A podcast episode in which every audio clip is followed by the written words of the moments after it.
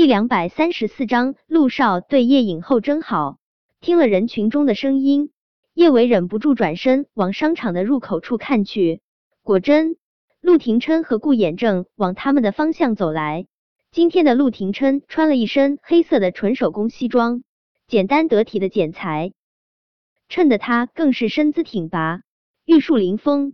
叶维看了陆廷琛好一会儿，才从他的身上收回视线。好吧，他承认小舅舅真的是长得太帅了，最近几乎天天看到他，还是会被他给惊艳到。叶安好显然没想到陆廷琛会过来，他的脸色更加难看，他连忙摆了下手，示意他的助理别再继续录像。围观众人也都知道，陆廷琛向来低调，他最讨厌被媒体曝光隐私，大家也不敢胡乱拍照发到网上。郑怡看到陆廷琛，也瞬间有了底气。他整理了下自己的金发，上前一步，用最温软动听的声音对着陆廷琛说道：“陆少，有人欺负安好姐，你可要为安好姐做主啊！”说完这话，郑怡还得意的看了吴磊一眼。有陆少给他们撑腰，他倒要看看吴磊这个跳梁小丑还怎么做妖。叶安好狠狠的瞪了郑怡一眼。心中暗暗骂了一句蠢货，他真想拉住郑怡，别让他胡说八道。但是现在周围这么多人，他也无法喝止郑怡。说实话，现在叶安好心里真挺害怕的，他真害怕陆廷琛会当众否认他们之间的关系。他那么要面子，这让他面子往哪里搁？但是叶安好心里还抱了一丝丝的侥幸，毕竟陆廷琛以为。他救过他的命，他期盼着他不会当众服他的面子。陆廷琛看都不看郑怡一眼，他的视线直直的落在叶维的小脸上，红尘万丈，他的眼中不过只有他一人罢了。直接被陆廷琛忽视，郑怡心里有些难堪。叶安好悄悄拉了郑怡一下，以眼神向他示意，让他别再胡说八道。郑怡却是完全会错了叶安好的意，他将叶安好的眼神都当成了鼓励。他昂起下巴，义愤填膺的对着陆廷琛说道：“陆少，吴磊真是太过分了，他竟然污蔑安好姐。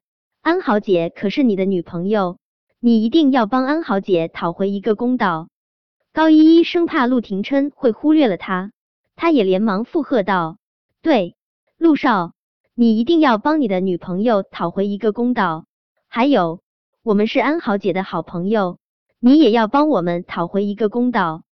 高依依一转脸，见吴磊正一脸嘲讽的盯着她笑，她气不打一处来，黑着一张脸，对着吴磊哼了一声，随即昂着下巴转过了脸。见陆廷琛看都不看他一眼，他的瞳孔中只有叶维的倒影。叶安好心中倏地冷了下来，他知道这一次陆廷琛是不可能配合他了，或者说陆廷琛从来都没有配合过他。他之前之所以没有否认他们是男女朋友的关系，只是因为他懒得在意罢了。现在他已经爱上了叶维，他肯定是要在叶维面前表忠心的。叶安好不想让自己当众丢脸。他连忙对着陆廷琛笑道：“廷琛，你过来了啊！今天的事情只是一场误会，你工作那么忙，就别在这里浪费时间了。要不我送你回办公室吧。”说完这话，叶安好的心顿时提到了嗓子眼。陆廷琛，快走吧！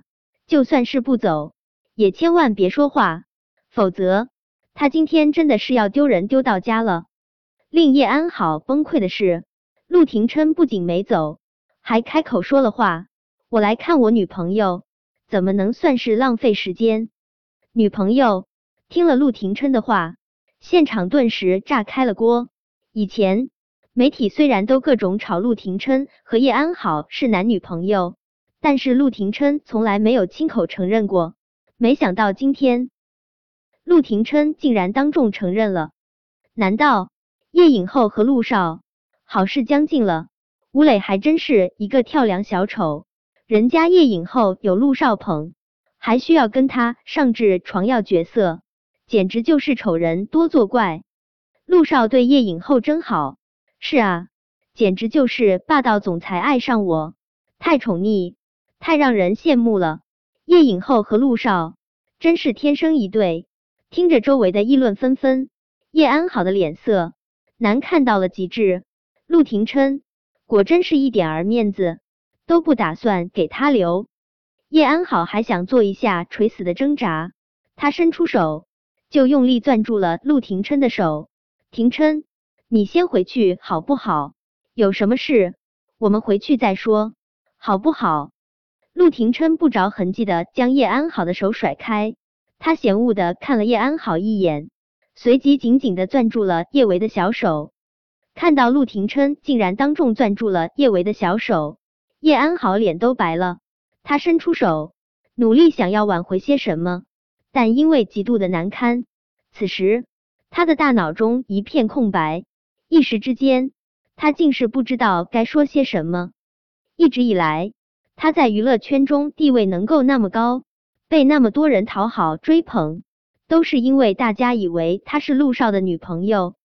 若是没有了陆少女朋友的巨大光环，叶安好的小脸上寻不到一丝一毫的血色。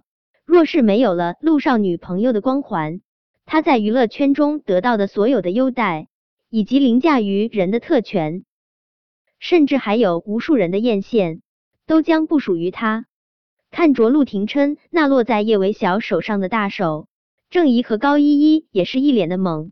上次在酒店，陆少和安豪姐吵架了，故意用叶薇来刺激安豪姐，难不成陆少又跟安豪姐吵架了？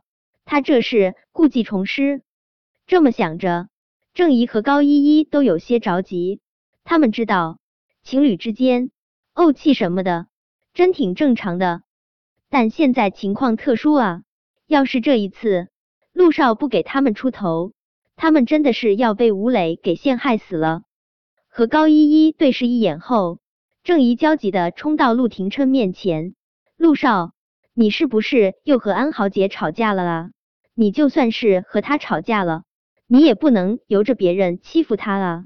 陆少，女朋友是用来疼的，不是用来赌气的，你不能这样伤安豪姐的心。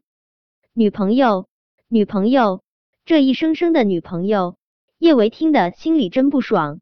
他皮笑肉不笑的看了陆廷琛一眼，陆少，你女朋友被人欺负了，你要不要去安慰她一下？本章播讲完毕。想提前阅读电子书内容的听友，请关注公众号“万月斋”，并在公众号回复数字零零幺即可。